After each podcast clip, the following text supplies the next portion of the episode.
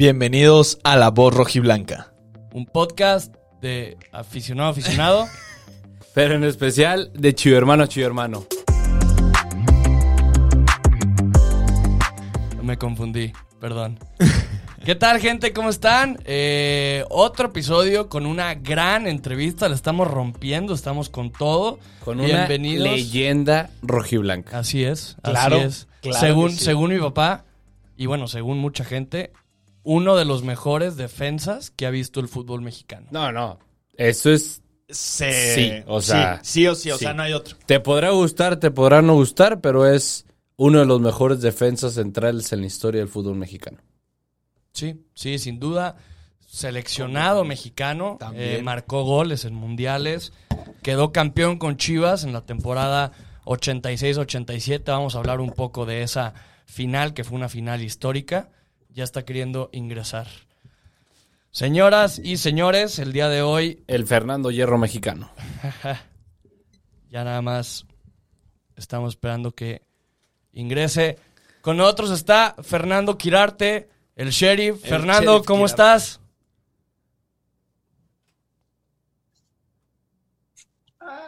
Espera, espera, espera, espera, espérame, Lore, espera, espérame, Lore, espérame. Ya no nos veo ahora. Hola, ¿ya me oyen? Ya, fuerte y claro. ¿Qué pasó? A sus órdenes, jóvenes. ¿Cómo estás, Fernando?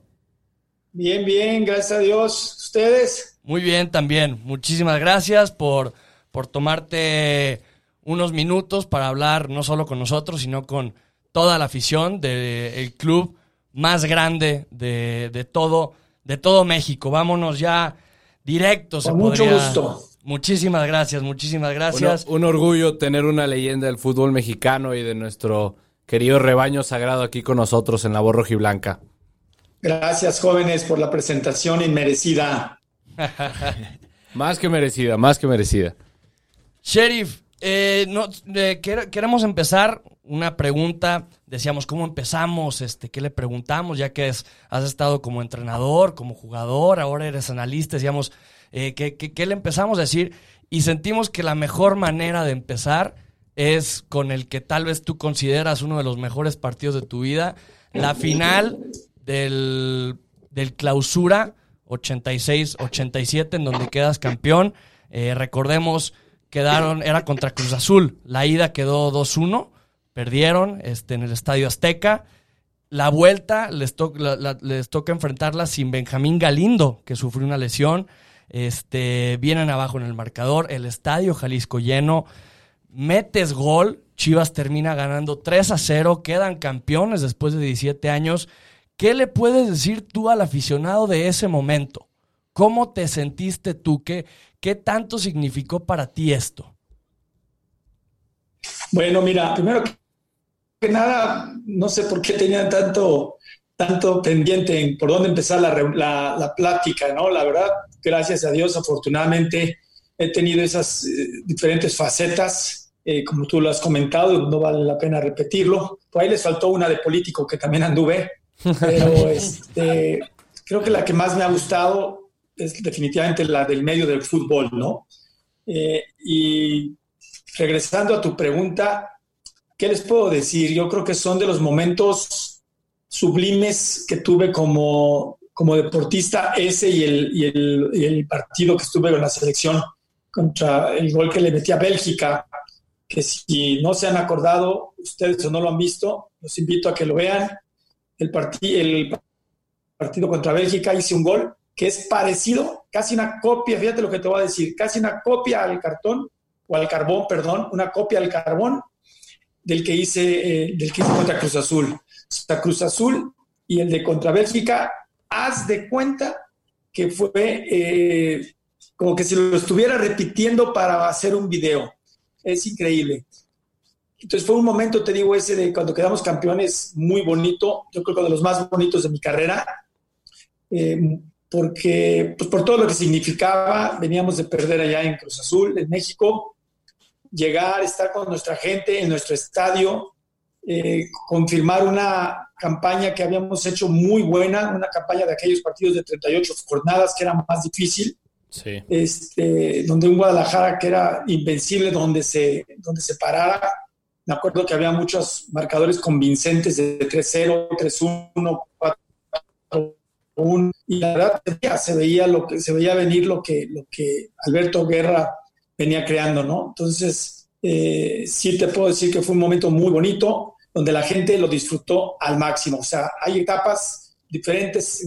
Desde que yo estoy, empecé en una etapa mala, eh, pero después se fueron mejorando en toda mi trayectoria en Chivas.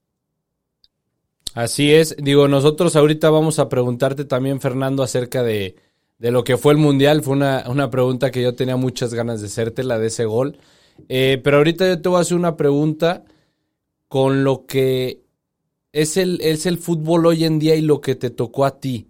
Eh, hoy en día el jugador pasa por muchos equipos. Eh, un jugador puede cambiar cada dos años, cada cinco años, lo que sea. Pero hoy cada vez es más difícil y en especial en Chivas, ser ídolo en Chivas, ser una leyenda, ser un jugador que esté ahí en el club. A ti te tocó la suerte que a muchos de nosotros que quisiéramos ser futbolistas nos hubiera encantado. Estuviste 14 años en la institución. ¿Qué fue para ti 14 años estar en las Chivas? Ser un emblema, un referente, ¿no? O sea, en el club y luego fue en la selección, pero 14 años en una institución que ¿Qué puedes decir al respecto sobre eso? Mira, bueno, como ustedes bien lo comentan, ¿no? Estaban muy, muy, muy, pues es más, todavía no nacían muchos de ustedes cuando, cuando yo jugaba fútbol, cuando quedamos campeones, estaba el Mundial. Eh, pero bueno, están muy bien documentados. Este, ¿qué, qué, qué fue para mí eso? Precisamente todo eso que tú dices. Eh, yo no, la verdad, yo no pensaba que se iba a hacer de esa manera, pero te voy a platicar por qué pasó eso, ¿no? Y, y la verdad no es fácil no es fácil estar en una institución tanto tiempo, por muchas razones, por muchas razones, pero bueno, conmigo se dio, gracias a Dios, quizá gracias a, a mi profesionalismo, y está mal que hable yo en primera persona, pero pues tengo que, que decirlo, eh, en base a que, a que siempre trataba de hacer las cosas bien, siempre me brindaba por esta camiseta.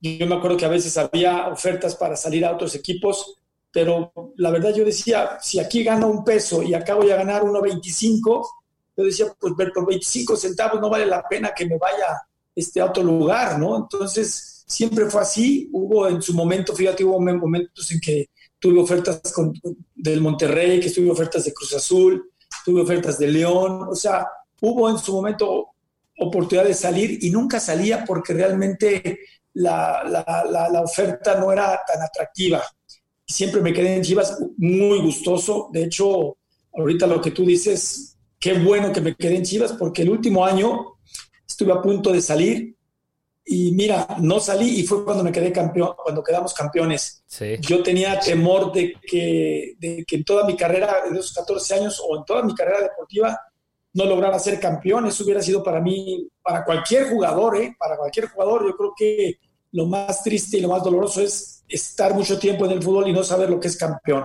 lo que es ser campeón. Entonces, pues me quedé, tomé una buena decisión y mira, después de que quedo campeón, tengo que salir por, por diferentes motivos. Ahora sí fue por los económicos, porque ya el equipo no me, no me quería pagar lo que yo pensé que, que en su momento debería de, de, ganar por todo lo que había pasado, el campeonato, el, el, el el mundial y todo eso, ¿no? Entonces uno tiene sus parámetros y bueno, llegó un equipo que en su momento sí lo hizo. Claro. Sí. Este... Y no les digo cuál fue porque ustedes ya lo saben. sí. De hecho, te, te, queríamos preguntar de eso, no, no, o sea, mucho en el tema de, de qué fue para ti. Obviamente sabemos que fuiste, eres, no, no fuiste, eres ídolo en Gracias. Chivas, estás marcado como, como, como uno de los pilares, yo creo que de la grandeza de este club. También te toca, te toca jugar, te toca jugar con, con el Atlas, te toca jugar con la UDG. Jugaste con los tres equipos de Guadalajara. ¿Cómo fue eso, eso para ti? ¿Cómo, ¿Cómo lo tomó la gente? ¿Cómo lo tomaste tú? ¿Qué, qué, qué, qué? Porque eres de las pocas personas que han hecho eso. ¿Cómo fue para, sí. para, para ti eso?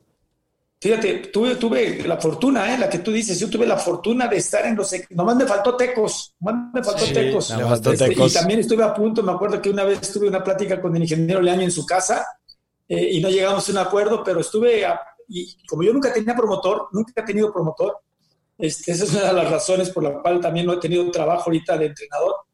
Eh, siempre, siempre yo me he manejado solo y me acuerdo que tuve una plática en casa del ingeniero Leaño, una taza de café, un ingeniero, la verdad, muy ameno, muy, muy, este, una persona muy importante, una persona muy interesante, muy, muy eh, preparada, que le gustaba, que le gusta mucho el fútbol.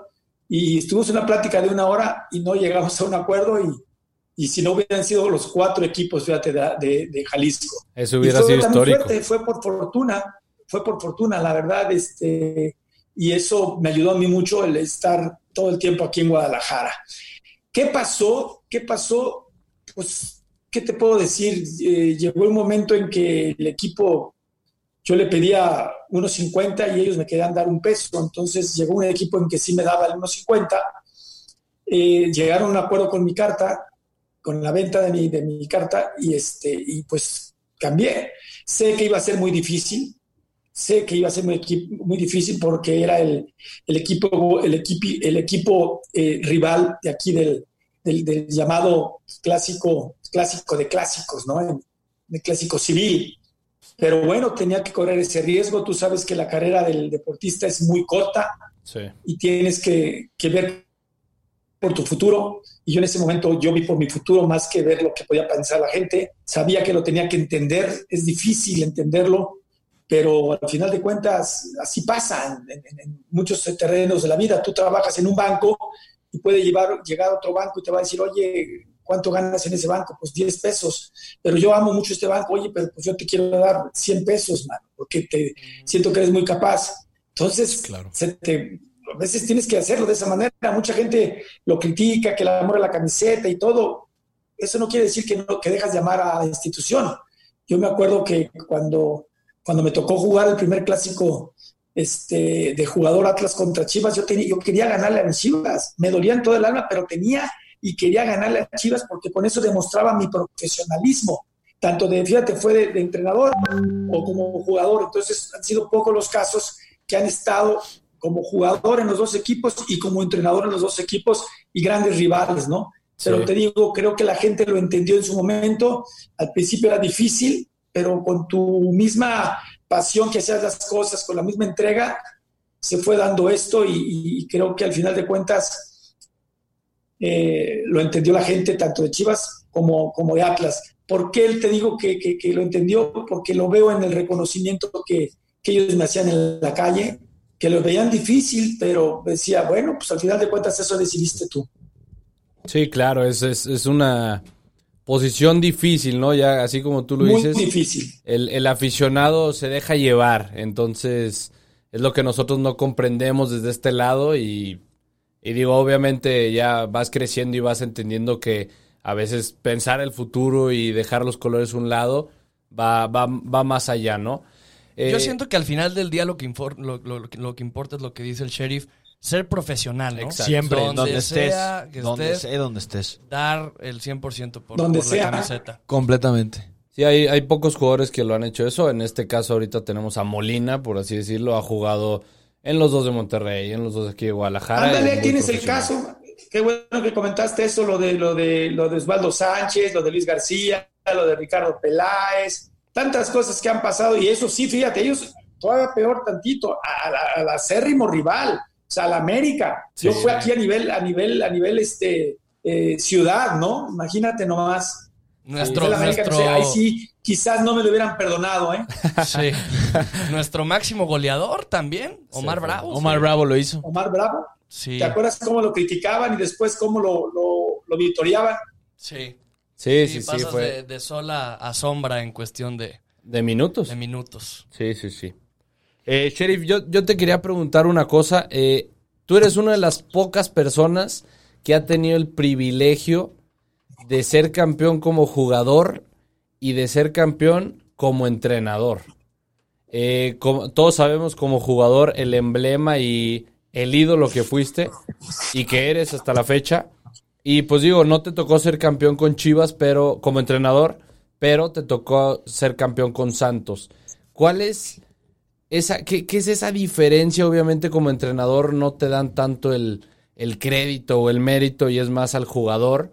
Pero ¿qué se siente? Ya tú estás sentado ahorita en tu casa y dices, yo soy campeón de jugador y como entrenador, ¿qué, qué, se siente? Mira, excelente pregunta. Este, ya la he, me la han preguntado varias veces, pero es muy buena, precisamente por eso, porque me han dicho qué se siente, qué es mejor. Y fíjate lo que te voy a decir, espero que me lo que, que pueda explicarla bien. Eh, ser campeón como jugador, como entrenador, que yo le plantearía de diferente manera, más bien cómo se valora más. Y yo la valoré más como entrenador, te voy a explicar por qué. Porque como jugador, eres tú, es tu esfuerzo y el de los 26 más o 25 más, aunado al entrenador. Pero es tu esfuerzo, tú pones tu, tu granito de arena, tú tienes tu profesionalismo y todos juntos logran un objetivo. ¿Sí? Sí. Entonces es muy fácil dar, dar lo que tú tienes que dar al 100%. Como entrenador, tú tienes la responsabilidad de 26 personas atrás de ti de tenerlas contenta. O sea, de que uno no juega, se va a enojar, de que estuvo enfermo, de que hubo expulsados. O sea, tienes una más de cosas para saber amalgamar todas tus piezas, de decir un día no voy a meter a Jared, o, un día voy a meter al Pony, o no voy a meter a los dos, o un día no, no metí a, no sé, a Omar Bravo, y, o sentía a Osvaldo Sánchez, qué sé yo. Entonces, a mí el hecho de haber sido campeón como entrenador en una institución que me dio la confianza como entrenador, porque realmente tenía poco, no tenía ni, ni, tres años de entrenador, y ser campeón tan rápido para mí fue una bendición. Eh, entonces te podría decir que valoré más como entrenador el haber sido campeón por todo esa, ese grado de dificultad que, que eso este, cuesta. No sé si, si me expliqué. Sí, claro. A la perfección, completamente. Ahora, por supuesto que el de jugador también, ¿no? Eso me queda claro. Sí, y más con Chivas, el equipo más grande de México. Así es, claro que sí. Oye, Quirarte, y, y bueno, como ya hemos mencionado en todo, en toda la entrevista, fuiste jugador, entrenador, hasta algo de político, pero hoy en día eres analista eres analista y algo que también platicaba, que mencionaba aquí, que en la final cuando metes el gol en el medio tiempo te entrevistan, te hacen una entrevista ahí en el medio tiempo eh, y bueno, esa pregunta de nosotros de cómo, ahorita que ya estás en los medios, cómo han sido los medios, eh, cómo eran antes con los jugadores y cómo son ahorita. Ahorita ya hay más pique. Creemos que antes era más unión entre los medios de comunicación y ahorita hay un poco más de pique. Sí, no, definitivamente. Acuérdate que el rating, el rating te obliga a hacer muchas cosas diferentes y te ayuda y te, y te obliga a ser mejor y ser más profesional. Precisamente qué bueno que me preguntas eso porque eh, yo ahora que estoy ahí, pues te tienes que quitar la camiseta. Te voy a explicar por qué. Tú tienes que ser este, claro y tienes que ser objetivo. Si pierdes la objetividad por el equipo al que le vas, te, estás engañando a ti mismo y estás engañando a la gente. Yo no puedo decir, por ejemplo, vamos a poner el ejemplo más claro, el partido de, Pachuca ahora.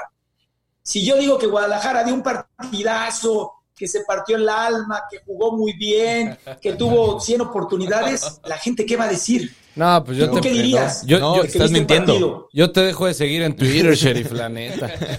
Así de fácil. Entonces, imagínate, Precisamente ahora, ayer, antier, el domingo, me tuve que decir eso. No me gustó el partido, no me gustó el partido. Este, después de lo que pasó, de las fallas que tuvieron los jugadores por, por, la indisciplina, era para que hubieran salido a partirse el alma dentro de la cancha, ver que todos estaban unidos, agradecerle a Bucetich, a la directiva que los perdonaron, pero no vi eso, ¿me entiendes? Entonces, si yo digo todo lo contrario, pues la gente va a decir, no, pues este es bien chiva, este es no se quita la camiseta. Yo cuando agarro un micrófono trato, a veces me gana la camisa, pero no, de 10 veces a lo mejor me ganará una, este, pero casi siempre, casi siempre, no casi siempre, siempre trato de ser objetivo. Estaré equivocado, pero en algunas cosas, pero esa es mi verdad y es lo que siento y a mí no me, dan línea ni, me, ni, ni, ni, ni mucho menos. A mí no me, no me compran en ese aspecto, me explico, yo trato de decir, si el América jugó bien el día que le ganó a Guadalajara, pues sí, el América ganó bien y merecía con creces ganar, así, de fácil. Sí. Claro, como, como debe ser, ¿no? Objetivo y profesionalmente, como ya mencionabas. Oye, perdóname, perdóname que te interrumpa. Y me decías que si ha cambiado.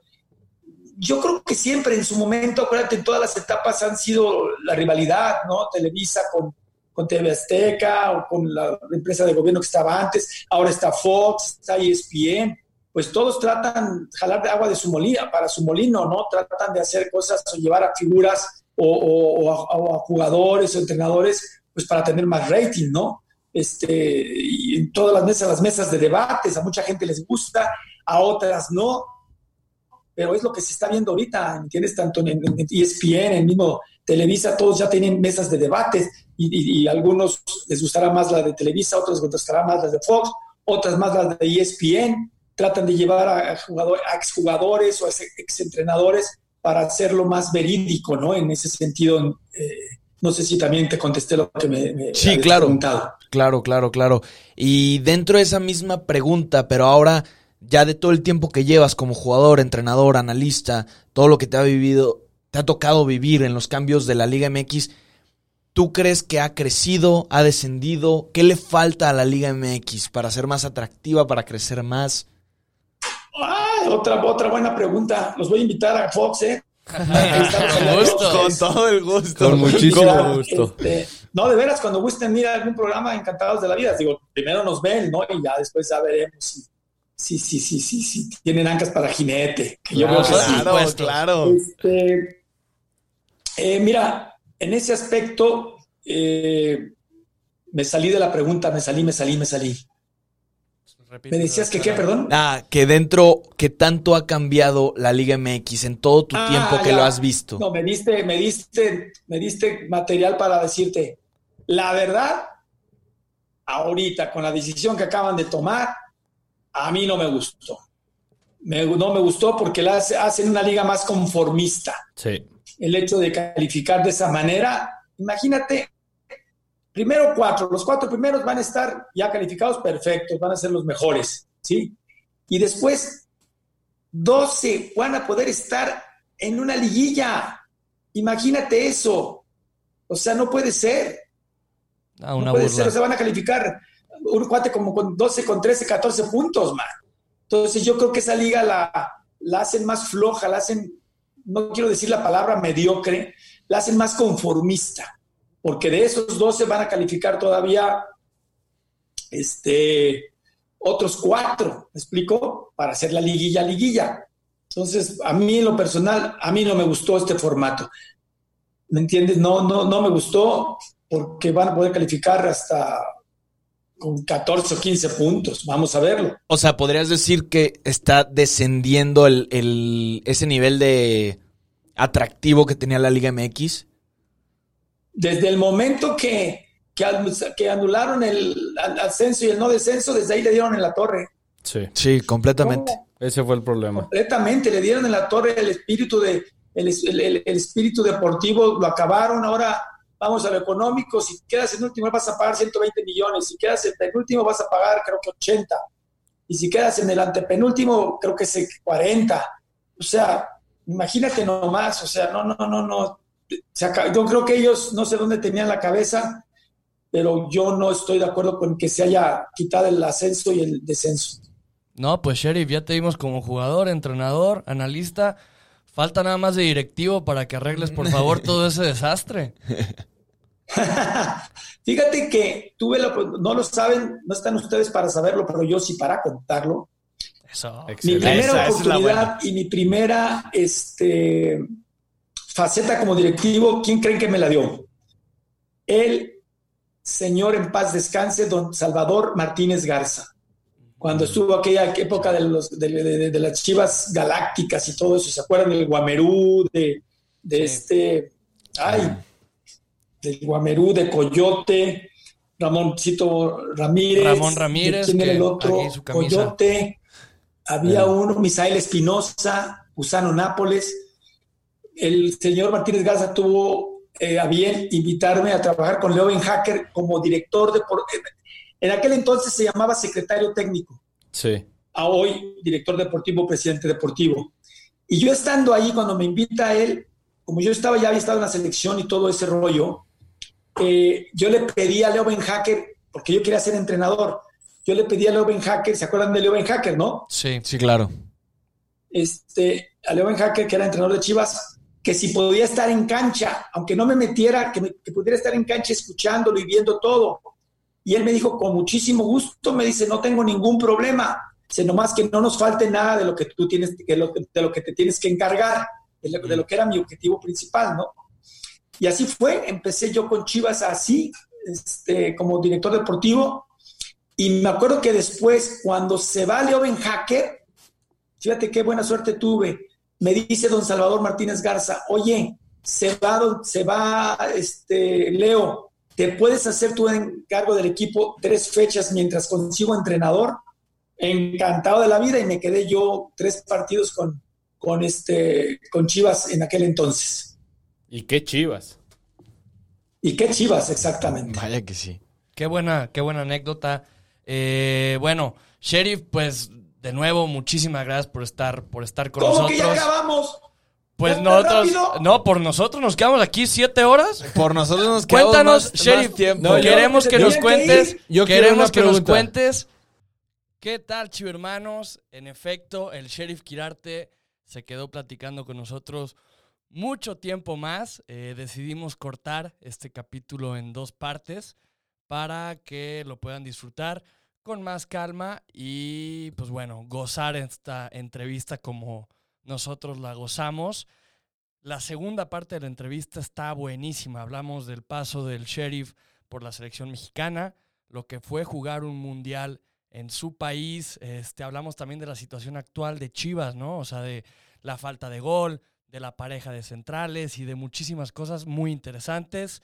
Eh, no olviden darle like, no olviden suscribirse, chivo hermanos, para seguir creciendo, para seguir consiguiendo este tipo de entrevistas. Arriba las chivas, chivo hermanos, y que tengan una muy buena semana. Nos vemos.